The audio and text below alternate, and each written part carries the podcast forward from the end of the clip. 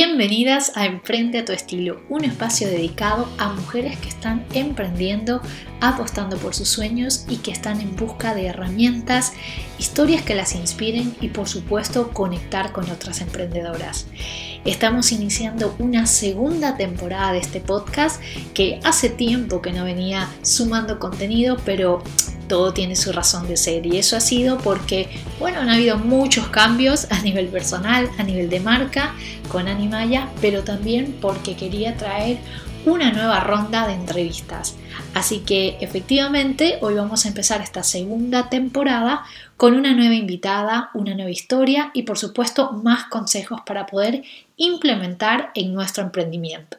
Así que doy paso a la entrevista y espero que disfrutes muchísimo de sus consejos y nuestra conversación. Y hoy estamos en un nuevo capítulo, una nueva temporada dentro de Emprende a tu estilo. En esta ocasión abrimos toda una nueva jornada de entrevistas con nuevas emprendedoras, personas que voy conociendo en el medio desde que me he mudado a Madrid y que por supuesto son inspiradoras y nos pueden compartir un montón de experiencias. Y este es el caso de Lucía Jiménez, quien es consultora de marketing estratégico, mentora de emprendedores, formadora y conferencista.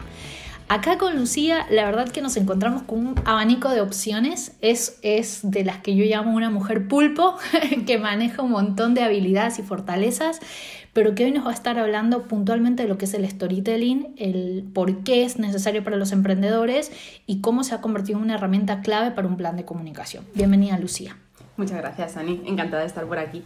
Pues bueno, antes que nada, quiero que nos cuentes un poco más acerca de tus inicios como emprendedora, porque la verdad vi que tienes una carrera donde estuviste envuelta en medios, donde has trabajado con marcas también, pero de pronto dijiste, bueno, paro acá y armo lo mío. Cuéntanos un poco de eso. Sí, bueno, yo realmente, fíjate que desde que terminé la, la carrera, yo estudié periodismo, y desde que terminé la carrera sabía que quería emprender. Yo ya quería montar mi agencia de comunicación, yo tener mi medio, tener, o sea, yo quería ya hacer algo.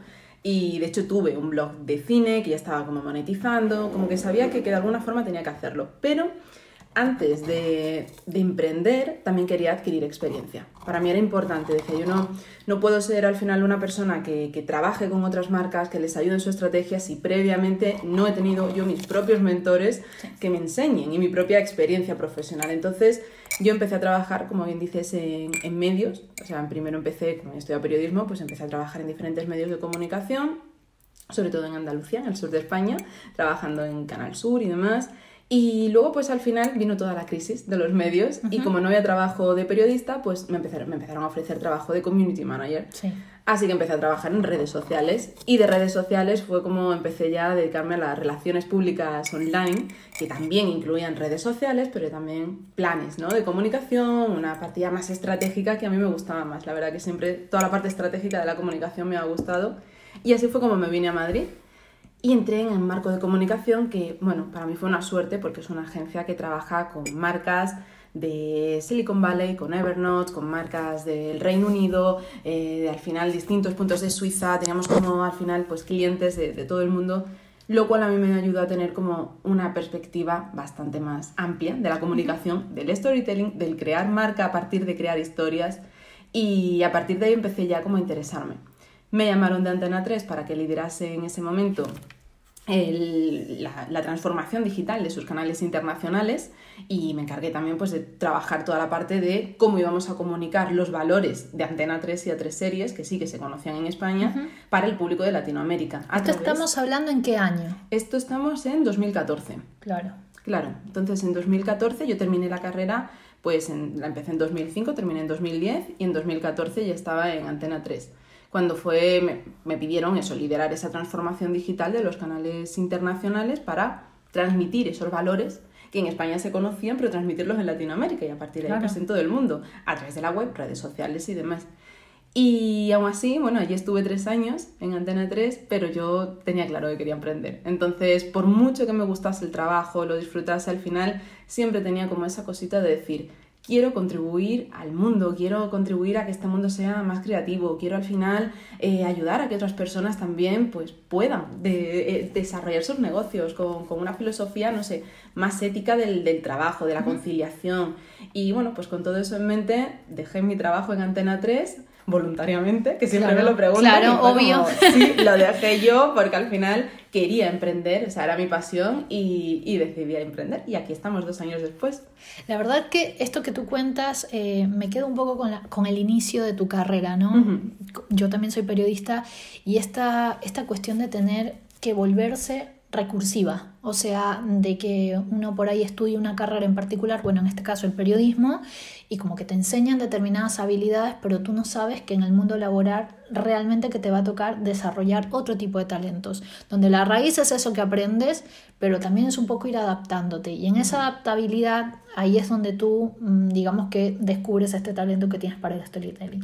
Te preguntaba lo del año, porque yo recuerdo que el término storytelling lo escuché en el año 2011 como wow, novedad en periodismo, sobre todo digital, cuando estaba en Argentina y me acuerdo que una de mis profesoras en la maestría era como que decía, esto es lo que se está usando en el New York Times para contar historias. Ya las noticias no se escriben como antes, es que ahora tienes que escribirlo como un cuento.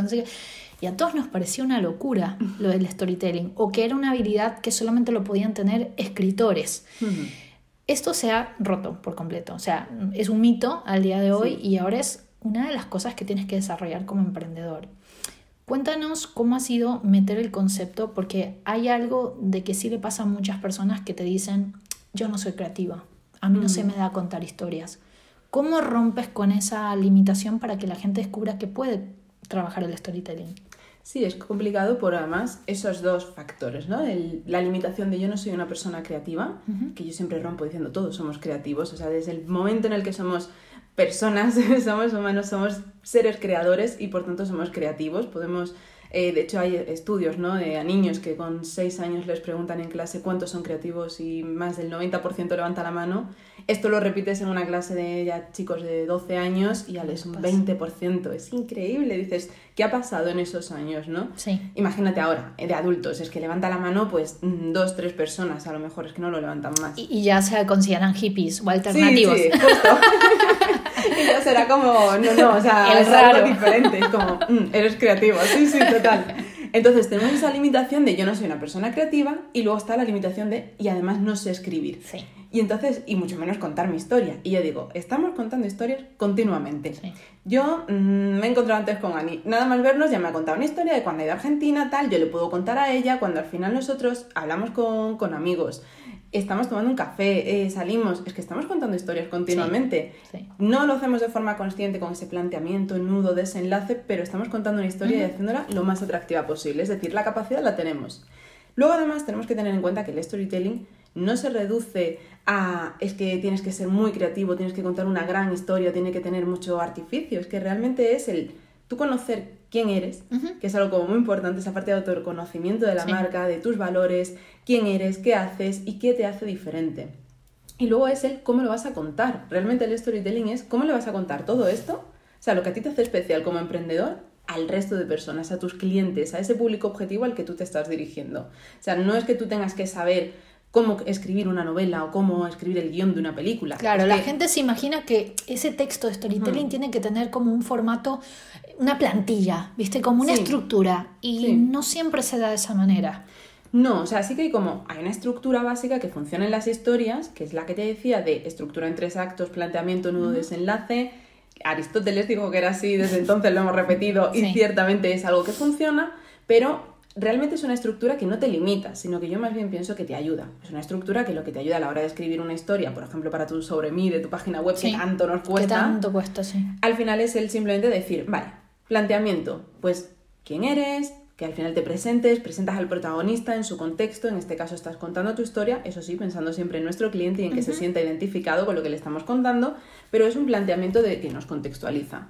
Luego está el nudo, donde tenemos que contar retos. Y yo aquí siempre lo digo, los eh, emprendedores muchas veces pecamos de querernos mostrar perfectos y no tenemos errores y no tenemos al final retos. No, porque esos retos que tú compartes con tu audiencia son los que te hacen real. Y son, los que, empatizan también. Claro, son los que empatizan. El que yo me pueda sentir identificada contigo, que digo, ay, mira, fíjate que Ani pasó por esto mismo, que ahora mismo estoy yo en ese proceso. Seguro que Ani puede ayudarme. Claro. Porque al final me voy a sentir identificada. Y luego está ese desenlace donde ya llegamos como a un punto de conclusión, ¿vale? Es como ese momento de catarsis, de descubrimiento y donde contamos el aprendizaje que nosotros hemos hecho y que inspira también a nuestra audiencia. Esto para contar una historia. Pero como te decía, luego en el storytelling es que todo comunica. O sea, absolutamente todo. O sea, tú lo sabes bien. La forma en la que vistes, obviamente, está comunicando. Todos los colores, las piezas gráficas. Justo todo, la estructura. Y a eso precisamente eh, donde tú mencionas que importa, antes de pasar a la parte del formato que es muy importante, ¿qué pasa con la gente que te dice, yo quiero contar, pero ¿a quién le va a importar lo que tengo para decir? Que este también es un, un miedo muy recurrente con personas que están empezando a entender cómo comunicar los servicios o lo que hacen y tienen esa sensación de que se vuelve una especie de reality show. Y no es. ¿Cómo se combate ese miedo? sí, sí, sí, es verdad que además con las redes hoy día que contamos un poco nuestra vida, que no es nuestra vida, pero contamos en Instagram Stories, en YouTube y demás, es la que puede parecer eso, ¿no? Que se convierta. Y no tiene por qué. Lo primero tenemos que tener en cuenta que uno siempre va a controlar la comunicación. O sea, siempre estamos nosotros pensando pues eso, en qué vamos a contar y cómo lo vamos a contar. ¿Vale? Entonces no tenemos que tener ese miedo de que se vaya a convertir en un reality y que al final se nos escape de las manos. Tal cual. Y luego, teniendo eso en cuenta, es ¿a quién le va a importar? A tu cliente, lógicamente. Es que al final somos emprendedores y nos tenemos que dar cuenta de una cosa, que tenemos que vender. Hay un miedo a la venta. Hay un miedo importante. Terrible, y es como, los emprendedores vendemos. O sea, vendes productos, vendes servicios, pero los tienes que vender. Y no tienes que sonar hiper comercial. Lo que tienes que hacerte la idea, pienso yo, es que al final estás solucionándole un problema a una persona. Hay una persona que tiene un problema, tiene una necesidad y tú le das una solución. Entonces, viéndolo así, no es que le estés vendiendo, es que le estás contando la solución a ese problema. Entonces, ¿a quién le va a importar? Pues a la persona que tiene ese problema que tú le puedes ayudar a resolver. Eso que tú cuentas, después ya metiéndonos en el tema de planificación, que es otro de tus fuertes también donde ayudas a muchos a ponerle orden a las ideas, ¿cómo se traslada a la parte de la planificación de contenidos. Porque como tenemos un todo, que es el talento, bueno, el esquema de los servicios que lo necesitamos vender, eso hay que meterlo, va, el concepto como yo lo entiendo y como lo he trabajado es hacerlo capsulitas de forma periódica y atractiva para que la gente pueda ir digiriéndolo, aceptándolo y mm, desarrollando esa necesidad de que cuenta contigo. ¿Cómo trabajas eso con, con emprendedores que no la tienen clara, que no tienen idea ni siquiera qué servicios tienen? Claro, al principio, o sea, lo primero que tenemos que trabajar con los emprendedores es eh, esa identidad de marca.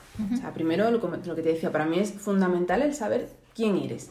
Quién eres, qué haces y por qué eres diferente a los demás porque al final tienes que tener un valor diferencial y eso se trata de, hay que trabajarlo, hay que ver exactamente qué ofreces tú que no ofrece tu, competencia, que a lo mejor puede ser tu carácter, tu cercanía, el mimo que le pones a los productos o no sé, el trato que, que tienes con tus clientes o la profesionalidad o que tengas un gran equipo detrás. Es decir, que cada uno va a tener su valor diferencial y tiene que saber comunicarlo. Eso sería como el primer paso.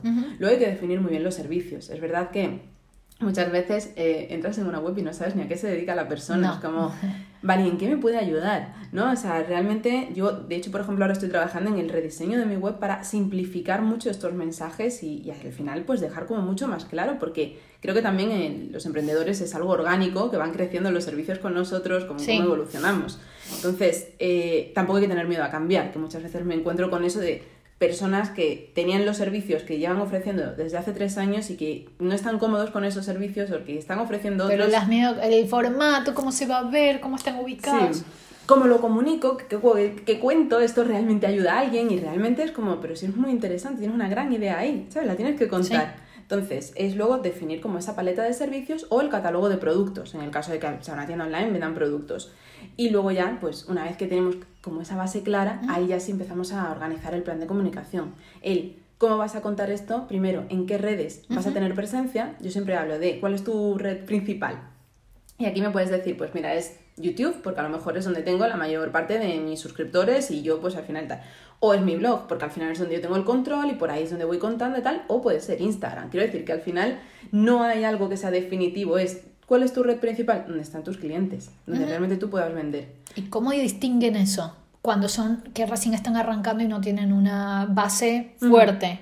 Estoy hablando de gente que decide empezar contigo y no tiene seguidores. Es como recién va a lanzar y te dice, bueno, pero yo no tengo idea de dónde están mis clientes. Claro. ¿Qué sugieres tú para que descubran cuál es esa red social? Al final ahí es investigar. Yo lo que siempre recomiendo es Define primero quién es tu cliente. O sea, ten tú claro con quién te gustaría trabajar. Ese cliente ideal que para ti es soñado, bien porque sea del sector que a ti te gusta, en el que tienes experiencia, el tipo de persona con el que sientes que, puedes encajar y sobre todo al que le vaya a interesar tus servicios. Lógicamente, yo puedo decir, me encantaría trabajar con señoras mayores que porque me llevo súper bien tal. Instagram no va a ser chicas. Claro, y entonces es como sí, pero es que igual ellas ya el tema de productividad y tal, pues igual no, no necesitan tanto, no sé, ¿sabes? o no tienen esa marca. Entonces, hay que definirlo en función de qué ofrecemos, qué, estamos solucionando y ahí, pues, dónde está nuestro cliente. Y aquí luego podemos investigar buscando sobre todo estudios de mercado, buscando también eh, a nuestros competidores. Lógicamente, vamos a ver qué otras marcas hay que hagan lo mismo que nosotros y dónde están. Que aunque ofrezcan un servicio distinto, esto a mí me, pasa mucho, no sé si te pasa a ti, de emprendedores que me llegan y me dicen, es que no tengo competidores, porque o no me lo tomo como competencia, y es como Vale, pero los hay. O sea, hay otras personas que están yendo al mismo público que tú y le están ofreciendo un servicio similar, aunque el tuyo sea súper especial, pero le están ofreciendo un servicio similar. Entonces, investigalo, mírate ahí, pues al final, en qué redes están, cómo interactúan, qué, mensajes lanzan también en sus seguidores, porque todo eso te va a ayudar luego también a ti a, ofrecer algo distinto, ¿no? Dentro de tu comunicación. También tienes el otro lado, al menos con la mayoría, con trabajo mucho con asesoras de imagen. Entonces, la mayoría tiene, por ejemplo, un gran miedo con el tema del exceso de la competencia. No tanto que se crean que ellas no tienen competencia, es todo lo contrario, es el otro extremo. No, ¿qué voy a contar si ya se ha dicho todo de lo que hago? Te hablo del asesoramiento de imagen, pero que puede ser también una pastelera, que puede ser, no sé, una diseñadora gráfica, en donde siente que está todo dicho. Entonces el recurso del storytelling ni siquiera lo ve como, como algo factible porque siente que está todo sobre la mesa.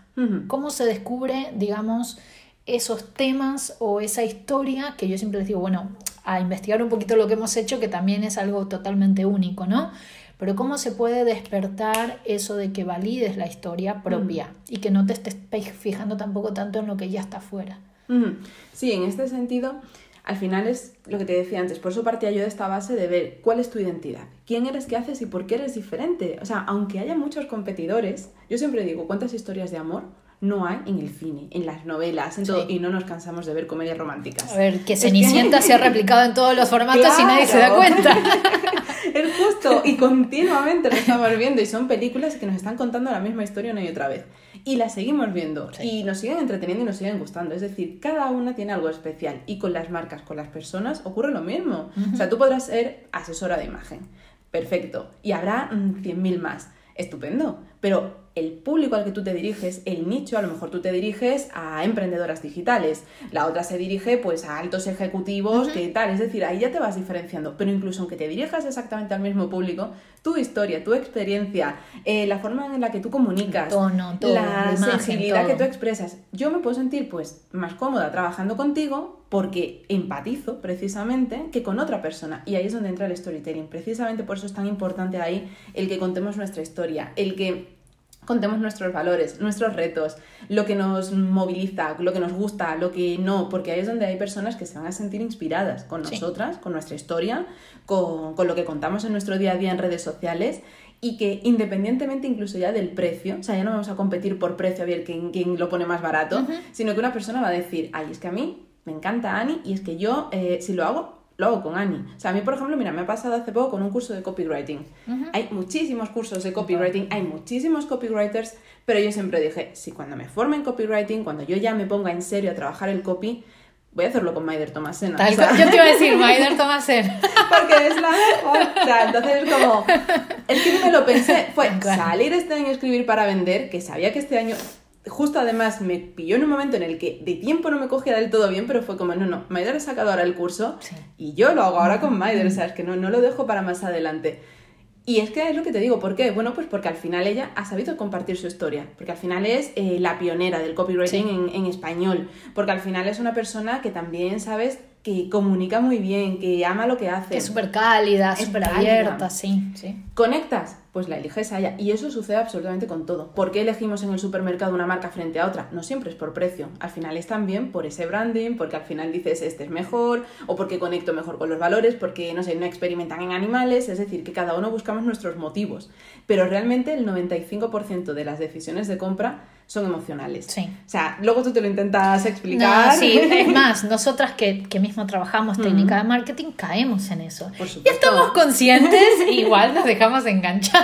Por supuesto, o sea, de hecho cuando me dicen es manipulación, digo, no, es persuasión. Esto no sí, es. tal cual. Porque no me manipulan, o sea, yo soy consciente, Sí, sí. pero hay una persuasión y es emocional. Y en esa emoción, en esa conexión es donde entra el storytelling y por eso lo tenemos que trabajar bien. El quiénes somos, qué hacemos, por qué somos diferentes y sobre todo cómo lo estamos contando. Tal cual. Porque al final es lo que va a hacer que alguien conecte y diga, me gusta esta persona, quiero trabajar con ella sin importar cómo, ni qué, ni, ni cuándo. Ahora, el storytelling, si bien eh, que surgió mucho desde la parte escrita, eh, se está trasladando a otra de las plataformas que ya te puedo decir que es un gran porcentaje, que es el video.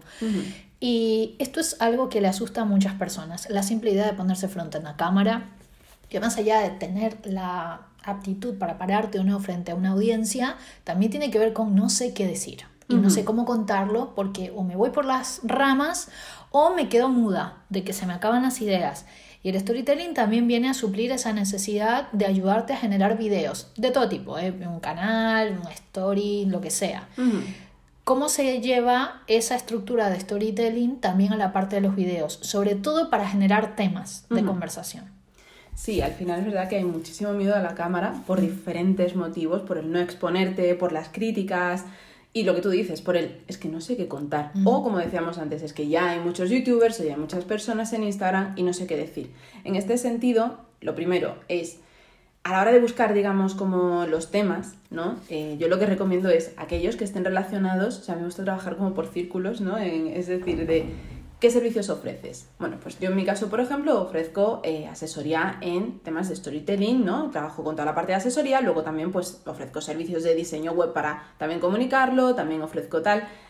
¿Qué ocurre? Que yo podría estar hablando únicamente de storytelling, pero también soy emprendedora, también tengo mi día a día como emprendedora, que sé que puede inspirar a otras personas, es decir, que no podía a lo mejor, yo en mi caso, en mi estrategia de, de comunicación, basarlo todo en el storytelling por lo que hablábamos antes, porque era un término que no sonaba tanto, que no tiene tantas búsquedas, que al final no termina de conectar igual, entonces yo necesito conectar también con mi audiencia hablando de otros temas que también me gustan y que sé que les pueden interesar. Y ahí entra, por ejemplo, en juego la productividad, que es un tema que me apasiona, que forma parte de mi día a día y que un día dije, bueno, voy a contar, por ejemplo, en mi canal de YouTube qué tal funciona esto. Entonces, al final es buscar dentro de nuestra propia esencia, de nuestra marca, de ese quiénes somos y qué hacemos, ¿no? Que te decía antes, buscar eh, qué podemos contar a los demás, qué podemos comunicar, cómo les podemos inspirar. Y no todo es hablar de nuestros servicios. Es más, es mucho mejor que no estemos hablando de nuestros servicios. Exacto. Porque al final, si yo solamente te estoy hablando a ti de que hago diseño web o que estoy haciendo, eh, como te decía antes, branding o que hago, por ejemplo, eh, asesoramientos,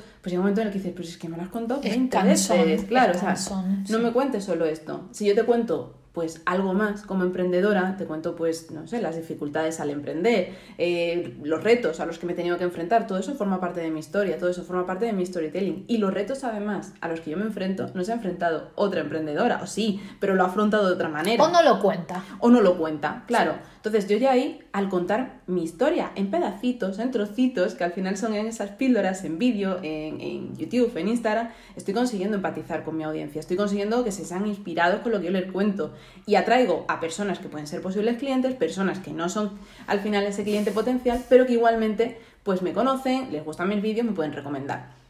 Pero lo importante es que atraigo también por ahí a clientes que, que sí que son o sea, potenciales y reales. De hecho, Sí, sí. mi- por ejemplo, ahora mi mayor flujo de, de clientes me viene justo del canal de Por YouTube. YouTube, sí. sí. YouTube está teniendo un gran impacto.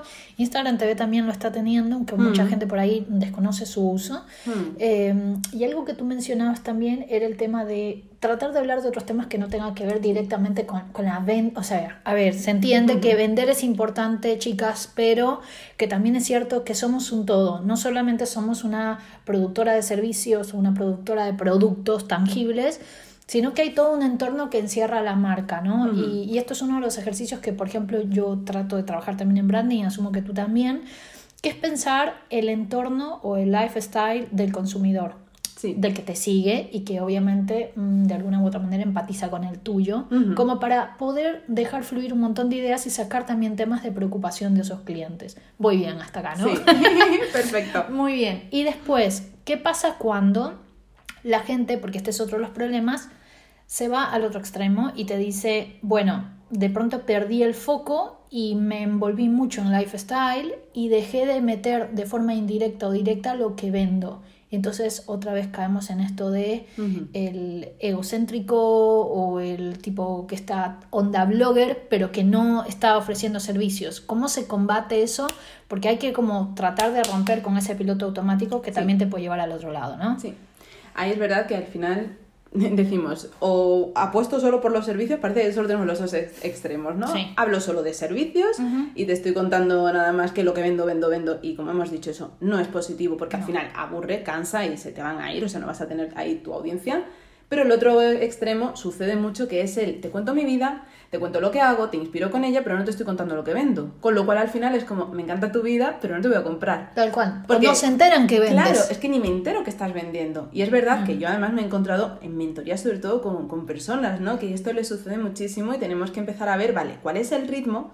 O sea, cuál es el ritmo al final de publicación que tienes en general y de ahí qué porcentaje vas a dedicar a hablar de tus productos o servicios, ¿Cómo los vas a mostrar? No siempre tienes que hablar directamente de eh, contrata este servicio o suscríbete o mm, compra mi producto, sino que muchas veces simplemente aparece en la conversación. O sea, yo muchas veces estoy en las historias en Instagram y cuento, pues acabo de tener una reunión con una clienta para su diseño web y ahora voy a empezar a tal, y estoy hablando a lo mejor de planificación, de la productividad del día pero te he metido por ahí que estoy haciendo un diseño web y tú ya sabes que hago diseño web. Entonces, ¿sabes? Es como que al final también sepamos ser sutiles en ese sentido. Es como te puedo hablar de mis servicios sin estar diciéndote compra, compra, compra.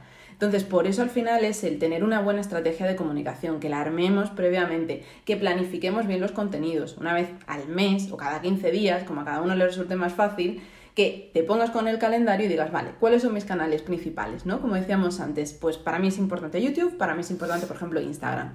¿Qué voy a publicar en cada uno de ellos? Y ahí tienes que ver, uno, ¿qué es lo que publicaste el mes anterior que te funcionó? ¿Vale? Porque al final tienes que seguir replicando. Es una pena cuando hay un vídeo en YouTube que funciona súper bien. Y no hay una segunda parte. Y no hay segunda parte, no hay continuación, no se mantiene ya más ese tema y es como que lo dejas ahí, ¿sabes? Como esa píldora de, de oro ahí perdida y ya está. Y, es como, no, aprovechalo, o sea, crea esa segunda parte y continúa y llévatelo a tu terreno. Ya consigue, si has conseguido que un vídeo viralice, llévatelo al final a tu, a tu terreno, a tus servicios, a lo que ofreces. O sea, consigue de ahí más, más personas, más prospectos, más al final clientes potenciales que te contraten. Y como te decía, es tener al final, vale, ¿qué vas a publicar en cada uno? Por una parte miras lo que te funcionó y por otra parte también pues vas viendo como nuevas ideas, hay que hacer encuestas a la audiencia, hay que preguntarles, eso, ¿qué te gusta? ¿Qué, ¿De qué quieres que hable? Eh, ¿Qué tema te interesa? Continuamente, ¿te interesan los tipos blogs o prefieres que hable vídeos frente a cámara? ¿Quieres que haga tal? Y vas a ver porque realmente a mí me dejan muchísimos comentarios, aprovecha las preguntas también. O sea, cuando yo creé y lancé el vídeo de mi rutina matinal, eh, desde las 5 de la mañana. surgieron muchísimas dudas de, pero todos los días y los fines de semana y a qué hora te acuestas. Y también tienes una rutina nocturna y como muchas preguntas que yo todas esas preguntas las contesto en el momento, pero además me las apunto para poder grabar futuros vídeos. Porque son disparadores. Eh, Justo. Y, y, no solamente eso, acá también le sumo otro, otro consejo que al menos a mí me funcionó en los inicios, escuchar lo que dice la gente. A veces en nuestra vida cotidiana tenemos todo el tiempo gente cercana a nuestros familiares o amigos que justamente se están quejando de un problema que nosotras podríamos solucionar desde, nuestro, desde nuestra marca. Y que son ejemplos reales de cómo podríamos nosotros traer a colación, digamos, esa solución. Y que pueden ser tomadas en cuenta para el desarrollo de posteos, para el desarrollo de artículos, para el desarrollo de un video. Y a veces la gente se preocupa de, por ejemplo, gente que recién arranca con una marca te dice, no tengo una cartera de clientes para tomar de testimonio o no tengo una cartera de clientes que me viene con quejas, entonces no tengo ideas para hacer eso, escuchar al entorno como que ayuda muchísimo también a estar alerta todo el tiempo a esas historias que queremos contar, ¿cierto? Sí. Cuénteme una cosa, aquí ya vamos a ir a las preguntas más específicas. ¿Tú crees que todo emprendedor necesita la comunicación de sus servicios y cómo hacerlo al principio? Si tú tuvieras que darles tres puntos claves, ¿cómo se arranca a trabajar la comunicación de, de lo que se hace? Al final, mira, tenemos que tener claro cuál es el objetivo, ¿no? Es decir, ahí tenemos que priorizar. Muy importante a la hora de de contar nuestros servicios, saber qué es lo que vamos a priorizar, porque si no cometemos el error a veces al principio, sobre todo, empezar a hablar de todo un poco. Mm. Quieres vender mucho y hablas de todos los servicios que ofreces y que si tengo un curso y que si. Y al final no, no le pones foco, no. Estás empezando. Tú céntrate en uno de tus servicios, o sea, no empieces a ofrecer millones de cosas, a hacer cursos, a querer vender, que si el lead magnet, que si el libro, que si el tal, céntrate, ¿vale? Que tengas un embudo de conversión, que lo trabajes, o sea, está ahí bien pero prioriza y ten claro cuál es el servicio estrella que quieres promocionar.